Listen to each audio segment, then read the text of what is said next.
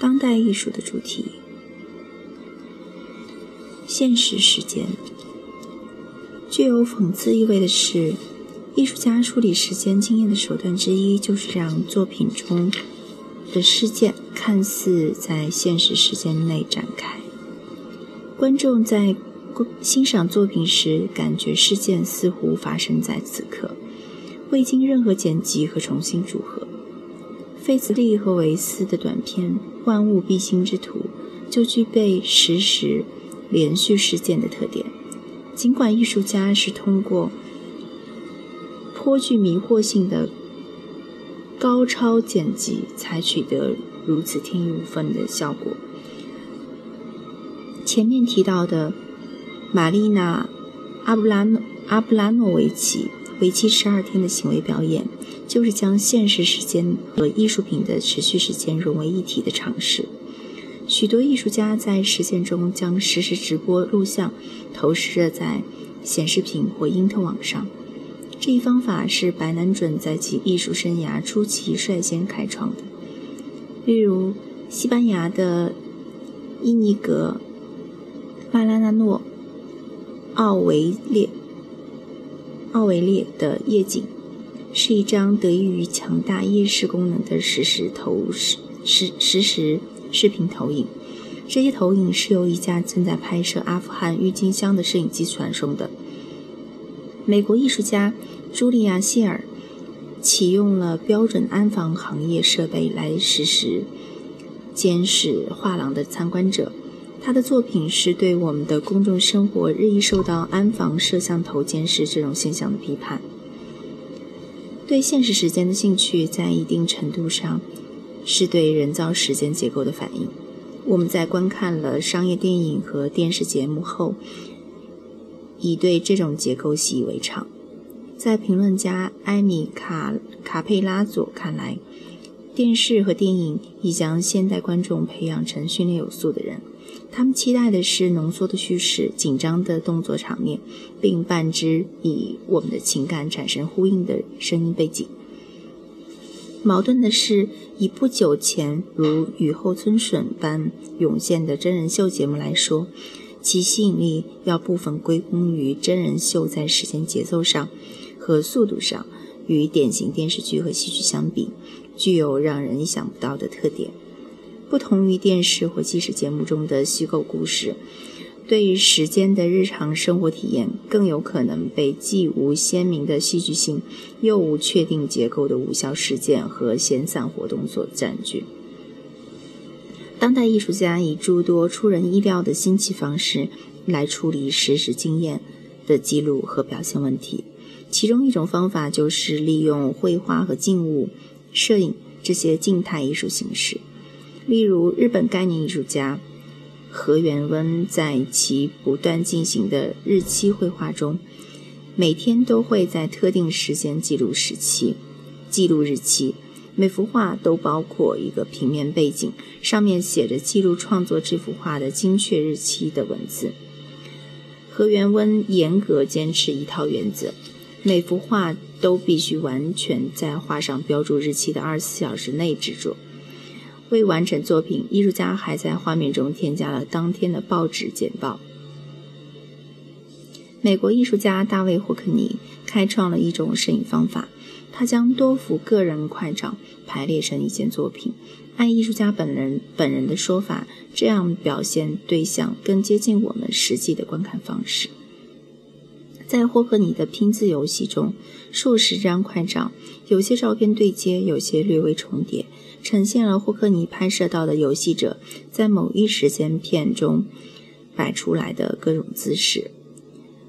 在分析自己的成就时，霍克尼回忆起他的拍摄对象之一曾宣宣布说：“拼字游戏比一部电影好看多了。”霍克尼解释说：“电影不得不穿行于真实时间中，他只能朝前走，即使当它假定可以倒退的时候，胶卷也仍然向前移动。”这就是迫使我们保持一种既定的受控的步伐。如今，如同在日常世界中一样，在电影中没有仔细观看的时间，我一直在努力寻找一些讲故事的办法。以这些方法观众能自己设定速度，按照自己的方向随意来来回回、进进出出。不少以现实时间为题材的艺术家，更强调时间的长度，而不是叙事。就这点而言，他们追随的是美国作曲家约翰·凯奇在音乐作曲方面的大胆实验。自二十世纪五十年代起，凯奇就坚持认为时间长度才是音乐最基本的结构性观念。这与和弦这与和弦的观念截然相反。后者是由巴赫时时代以来的一直统治着西方的，后者自巴赫时代以来一直统治着西方的音乐作曲。另外一位引导当代艺术家探索时间长度的重要先驱者就是安迪沃霍尔。在拍在设置于二十世纪六十年代的几部电影中，沃霍尔以超长时间记录了静态图像。他的著名影片《帝国》从远景一动不动地对着帝国大厦上的风貌拍了八小时零五分钟。除了时亮时灭的灯光和变换色彩的天空外，镜头里几乎没有任何变化。这类电影的长度挑战着观众的忍耐力。美国人布鲁斯·瑙曼和英国人塔布塔迪恩是近年长时间拍拍摄实时场景的两位艺术家。他们视频作品的长度和缓慢，让观众格外意识到时间的流逝，包括视频里表现的时间和观看视频需要的时间。苏格兰艺术家道格拉斯·戈登以沃尔以沃霍尔的作品为基础，录制下了帝国在画廊里放映时来来往往的人们的行动。这段长约两小时的名为《盗版帝国大厦》。的视频挪用了沃霍尔的影片，并巧妙地突出了这部影片的长度和静态内容产生的问题。由于我们已习惯于电视、流行音乐和动作片中的快节奏，因此一部没有把体验压缩到相似程度的影片必定会给我们的观赏耐力带来考验。甚至在观赏一幅画时，也能强烈感受到这种焦虑感。由于没有指定的或强制性的最佳欣赏时间，观众在观观画时往往是容易走马观花。变动的节奏，艺术家在时间艺术中用以修改时间结构的另一方式是通过加速或延缓作品的节奏。英国艺术家萨姆泰泰勒伍德，萨姆泰勒伍德。采用分段摄影技术，以高速拍摄了静物拍成的照片，展示在展示了盛在精美碗中的正在腐烂的水果。最后，水果变成一滩完全完全腐蚀的碎渣，上面爬满了蛆虫。除了速度外，艺术家们还热衷于探索缓慢状态。缓慢可能是现代社会狂热步伐的鲜明对照。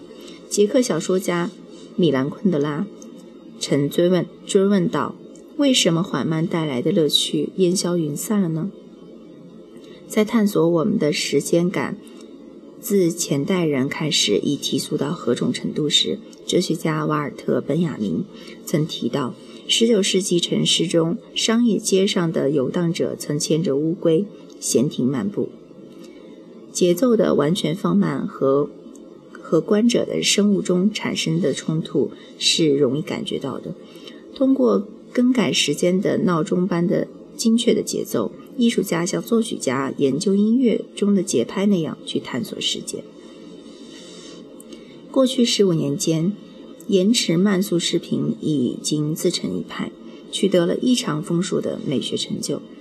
比较著名的实践者包括道格拉斯·戈登和美国的比尔·维拉。维奥拉，这些艺术家假定缓慢和延迟可用来强化经验。作为观众，我们的注意力高度集中，面部表情上的丝毫变动都似乎有着重要意义。在观看事件以极端缓慢的速度发生时，我们完全沉浸于此时此刻中，忘记了任何整体的有机结构。在《二十四小时惊魂记》中，戈登将阿尔弗雷德·希区柯克。一九六零年的惊悚片进行回放，画面长度是原作的十三倍，即使是惊心动魄的浴室谋杀场景也被大幅度放慢，剧情的神秘悬疑悬疑气氛被从画面中抽干，消失殆尽。一种新的神秘感，时间带来的可以感知到的神秘感取而代之。戈登的曾似曾相识，延续了他对更改和部分消解消解现有电影脚本的叙事结构的兴趣。在这部作品中，戈登将1950年由鲁道夫·马特导演的好莱坞黑色电影《死亡漩涡》的三个拷贝同时放映。从左至右，三个拷贝分别以每秒比常速快一帧、常速以及比常速慢一帧的速度放映。这样三段完全相同的叙事，随时间逐渐彼此偏离。随着场景的重复和声道的叠加，观众开始失去了方向感。一位作家在讨论戈登的延迟录影时解释说。瞬间被以夸张的方式无限延长。如果我们观看比尔·维奥拉的背投式彩色录像装置，也会发现类似观点。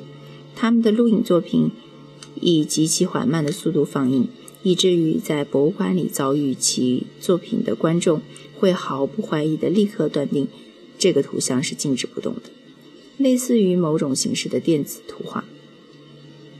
沉默五重奏。